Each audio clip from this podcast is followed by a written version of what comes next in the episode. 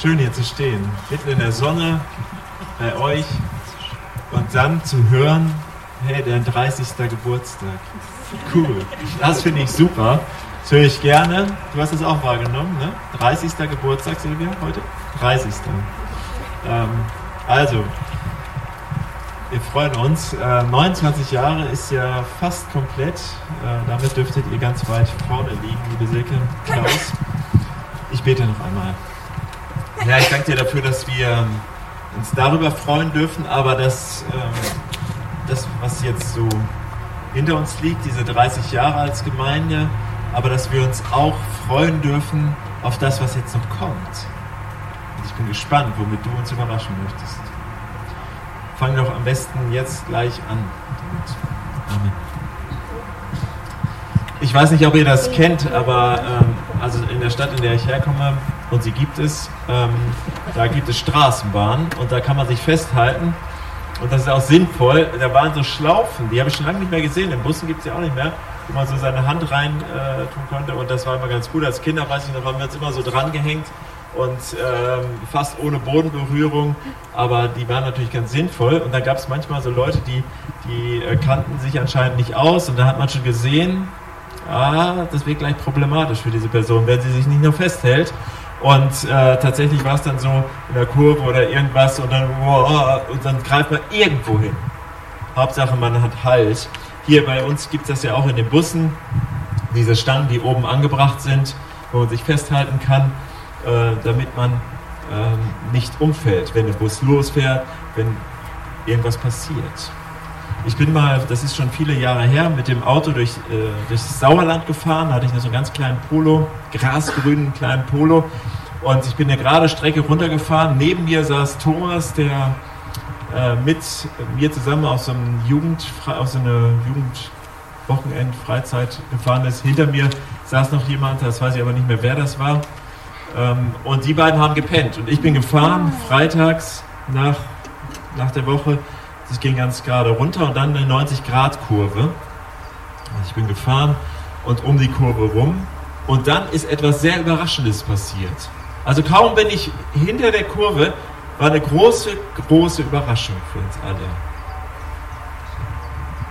Darum geht es also heute. Um, nein, also ich erzähle jetzt noch. Also, äh, es kam ein Auto entgegen und das hat sich mit den Fahrbahnen vertan und es hat ordentlich geknallt. Und die Überraschung war natürlich noch größer für die beiden, die gepennt haben.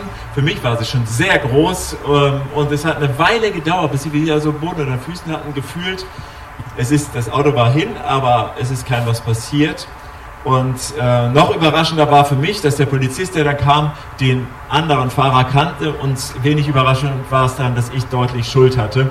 Aber das war das Leben und vielleicht hatte ich sie auch, ich konnte es nicht mehr rekonstruieren. Es ist gut, wenn man irgendwo sich festhalten kann oder festgeschnallt gewesen ist. Die beiden und ich, wir wären durch die Decke gegangen, durch die, durch die Windschutzscheibe und wir hätten wahrscheinlich nicht überlebt wenn wir nicht angeschnallt gewesen wären. Oder wir würden im Bus durch die Gegend fliegen oder in der Straßenbahn, wenn wir uns nicht ausstrecken würden nach einem Halt. Wenn das nicht so wäre. Ähm, das war, wäre eine ganz böse Überraschung geworden. Das war so schon eine schlechte Überraschung, aber das wäre eine ganz schlimme gewesen. Es gibt nämlich auch schlechte Überraschungen. Als ich jetzt in der Woche haben mich manche Leute gefragt, sag mal, worum geht es denn am Sonntag? Manchmal ist ja eine Überraschung. Und einmal habe ich das mit einer ernsten Miene gesagt, habe ich gesagt, ja, das gibt es eine Überraschung. Äh, äh, was, was denn? Was, was ist denn? Ja, kann ich jetzt noch nicht sagen. Wir haben im Leitungskreis besprochen, dass wir nie, mit niemandem darüber reden. Oh, da war er so ein bisschen, ist das denn Schlimmes? Ich habe es nicht aufgelöst. Also, es ist was Positives. 30 Jahre FEG Kiel. Ähm, aber dem könnte ich das zutrauen, sonst mache ich sowas nicht. Ist euch schon mal aufgefallen, dass in Überraschung rasch drin steckt? Das passiert ganz schnell. Das kommt plötzlich an, angeschossen, wie so das Auto oder irgendwas anderes. Es soll heute natürlich darum gehen, dass wir uns auch ausstrecken in unserem Leben und festhalten, festmachen bei Gott. Und ich finde dieses Bild so toll, wenn man da steht in dieser Schlaufe und dann reingreift. Und selbst wenn ich meinen Griff da verloren habe in dieser Schlaufe, wisst ihr, was, wovon ich spreche, von diesen Schlaufen, die er so früher runterhin holt? Selbst dann würden die mich wahrscheinlich noch einen Moment zumindest halten. Also diese Schlaufen, ein gutes Bild dafür, dass ich bei Gott festmachen kann. Auf jeden Fall.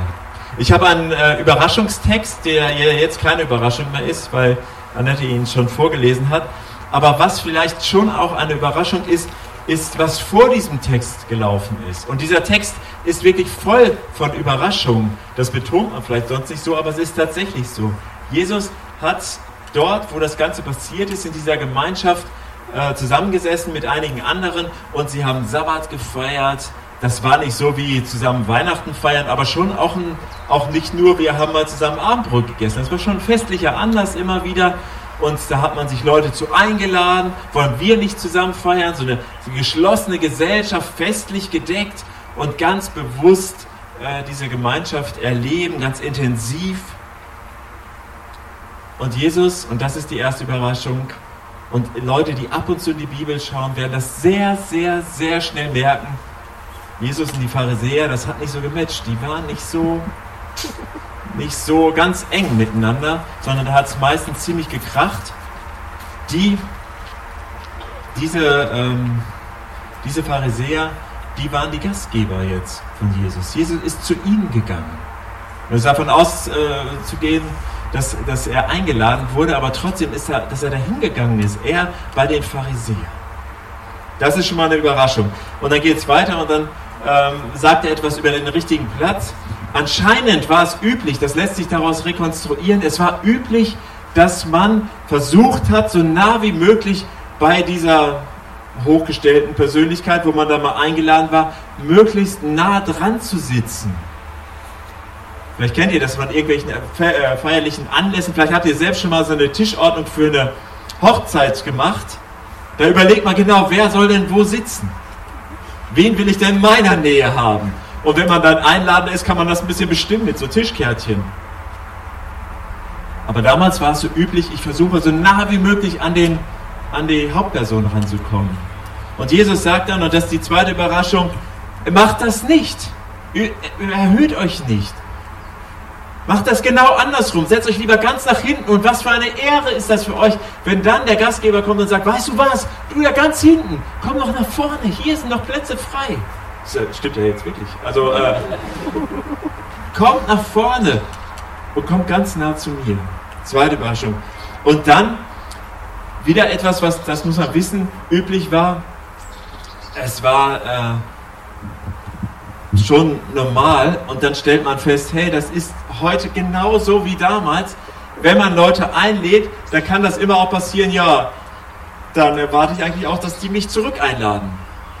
Also wenn, wenn ich die einlade und dann mitbekomme, dass die feiern und mich nicht einladen, das ist schon nicht gut dann lade ich die lieber gar nicht erst ein. Also diese klare Erwartung, so ein taktisches Manöver, die lade ich ein, weil dann kann ich auch gut netzwerken. Ist nichts Modernes, das ist uralt.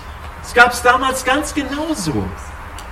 Ich lade die Leute ein, damit die mich wieder zurück einladen, damit ich da gut dastehe, neue Leute kennenlerne und dann langsam irgendwie aufsteigen kann in irgendwelchen Hierarchien, die ich mir vielleicht selbst erdacht habe. Es geht um mich. Und Jesus, Überraschung, Überraschung, Nummer drei, ladet nicht Leute ein, um selbst eingeladen zu werden. Das könnten wir schon mal so wahrnehmen. Ne? Ändert vielleicht auch in unserer Gemeinde was, wer weiß. Und dann kommt ein Vers, der steht direkt vor dem Text, den Annette vorgelesen hat. Den lese ich immer vor also nicht die ganzen, aber da steht, glückselig, wenn du die einlädst, das sagt Jesus, glückselig, wenn du die einlädst, die dir nichts zurückgeben können, die vielleicht nicht mal ein Geschenk mitbringen. Glückselig, wenn du das machst. Ich weiß nicht, woran ihr denkt, wenn da steht glückselig. So, so ein ganz friedliches Lächeln, oder? Glückselig, das Wort dass da steht, das bedeutet gesegnet. Und wirklich so ein Glücklichsein von innen heraus. Also wirklich eine Zufriedenheit damit, dass Gott in meinem Leben etwas tut. So wie wir das ja hier auch gehört haben. Gnade erhalten. Gnade erhalten. Das meint das, was da steht.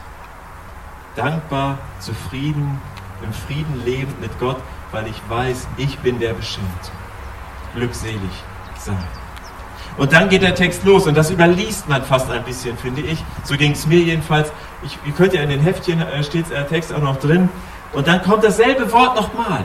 Glückselig, glücklich, selig, begnadet. Wer im Reich Gottes am Mahl teilhaben darf.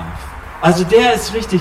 Das sagt dann ein anderer Gast dieser pharisäischen Festgesellschaft, wahrscheinlich auch ein Pharisäer, der sagt, der hört diesen Satz von Jesus, also glückselig, wenn du die einlädst, die dir nicht zurückgeben können, und dann sagt er, oh, da habe ich aber noch was drauf zu toppen.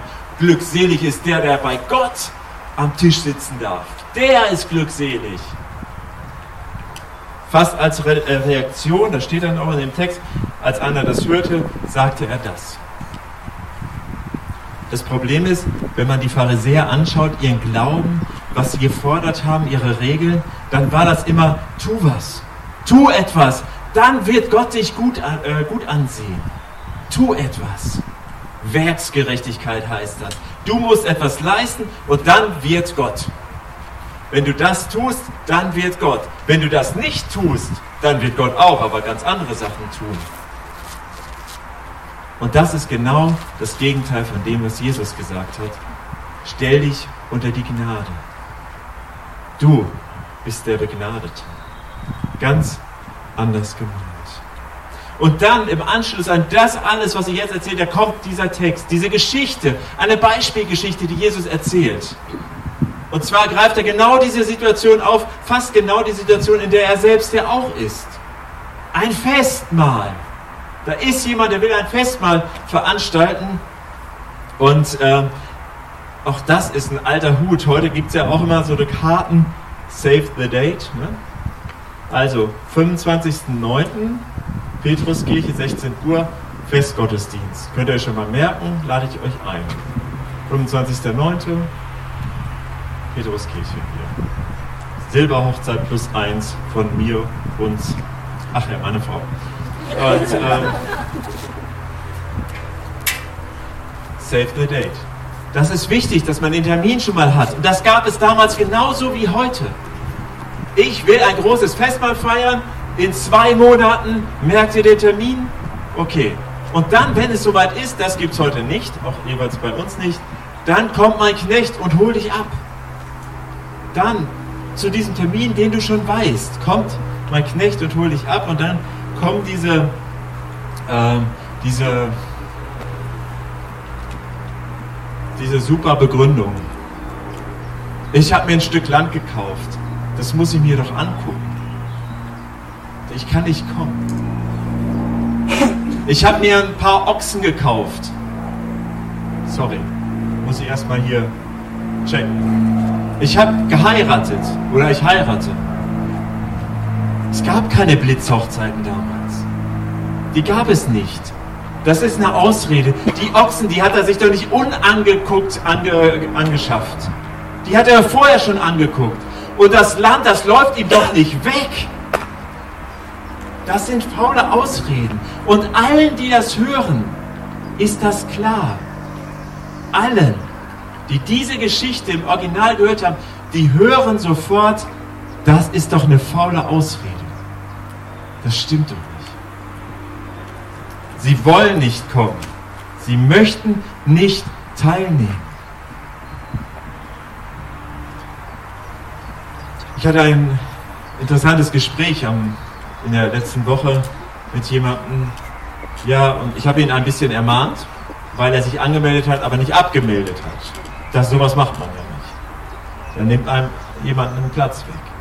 Und ich sagte, ja, ganz ehrlich, man hat sich auch ein bisschen daran gewöhnt, nicht am Sonntag hinzugehen, zum Gottesdienst. Ist natürlich doof, wenn ich euch das sage, ihr seid ja da.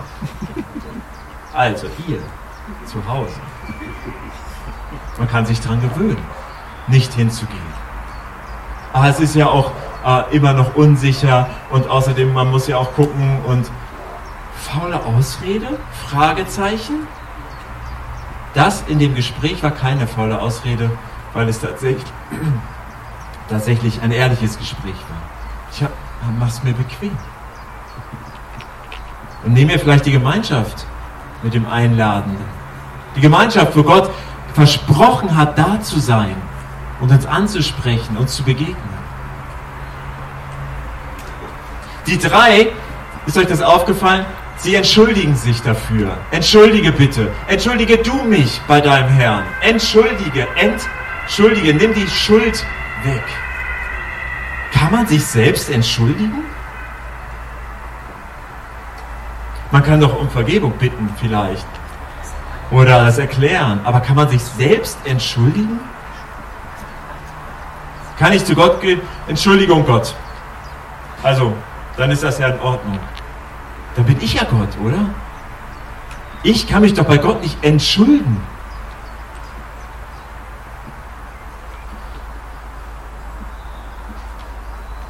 Und dann liest man, dass dieser Hausherr, der Einladende, ärgerlich wird.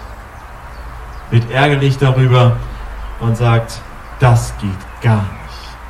Das geht nicht. Und, man äh, und in diesem Beispiel wird sehr deutlich, dass das wohl die Rolle von Gott ist hier. Und dann erkennt man was über das Wesen Gottes. Habt ihr es? Habt es? Ich will, dass es voll wird. Ich will, dass alle Plätze besetzt sind. Das will Gott. Ich möchte, dass alle Plätze besetzt sind. Und zwar nicht auf meiner bequemen Couch. Sorry. Ich will das bei mir. Es sei denn, du begegnest Gott dann natürlich, dann, das war vielleicht nicht gut. Okay. Also, er will, dass wir bei ihm sind und unseren Platz einnehmen, wo auch immer der ist. Ich habe mir überlegt, wenn wir diese Geschichte von Jesus hören, da haben wir den Einladenden, das ist relativ unstrittig, das dürfte Gott sein. Es geht um das Reich Gottes. Da sagt ja dieser andere Pharisäer, war glückselig ist ja, wer im Reich Gottes beim Mahl teilhaben. Und daraufhin sagt Jesus äh, diese Geschichte, erzählt er die. Also, den streichen wir mal. Dann haben wir noch die, die drei, die Eingeladenen, die zuerst Eingeladenen. Können wir uns da irgendwo einhaken? Dann gibt es den Knecht. Können wir uns da irgendwo einhaken? Und dann gibt es die Außenseiter, die, die Gelähmten und die, die echt nicht drin sind, die Problembehafteten. Können wir uns da anhalten? Und dann die von ganz weit weg, die eigentlich mit, mit Gott echt nichts am Hut haben. An der Landstraße steht da. Können wir uns bei denen einhaken? Wer sind wir denn da? Wo können wir uns da einhaken in dieser Geschichte? bei Jesus. Das ist eine Wahnsinnsgeschichte, die uns dazu einlädt, uns irgendwo in dieser Geschichte einzufühlen.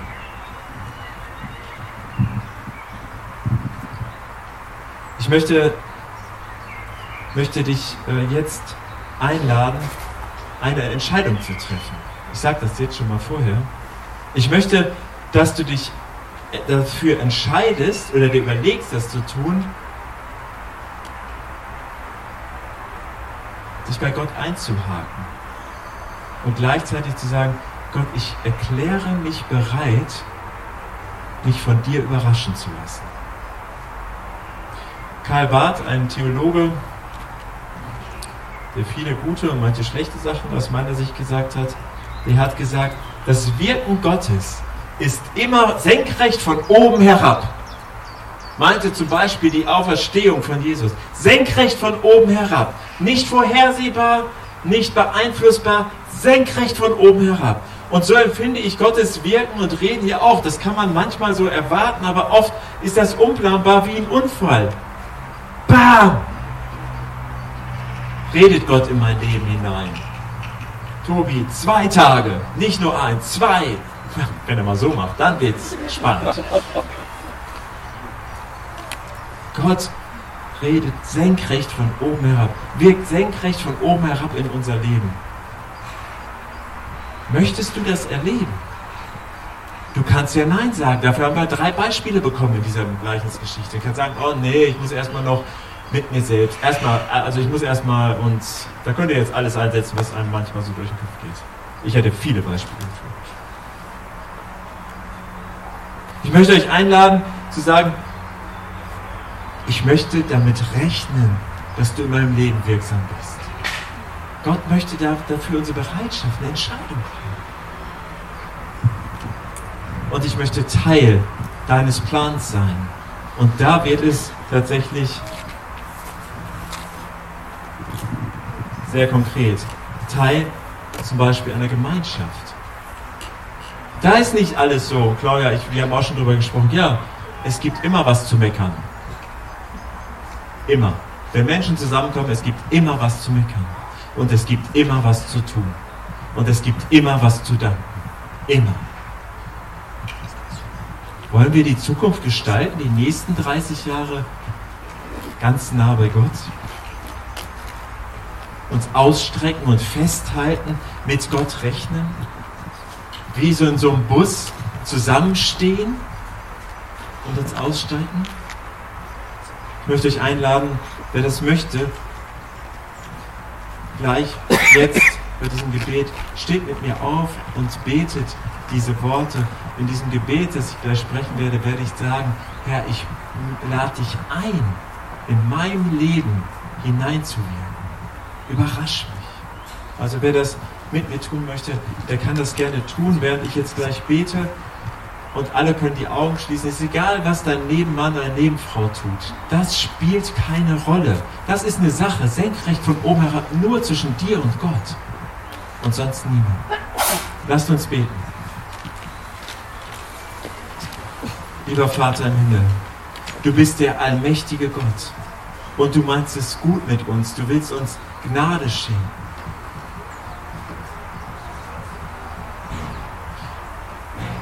Und Herr, ich lade dich ein, mich in meinem Leben zu überraschen.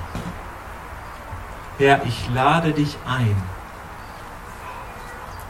mich zu entschulden. Ich lade dich ein, mir die Dinge zu zeigen, die nicht in Ordnung sind. Ich lade dich ein, der Herr in meinem Leben zu sein. Danke, dass du mein Gebet hörst und dass ich damit rechnen kann, dass sich jetzt in meinem Leben Dinge ändern werden.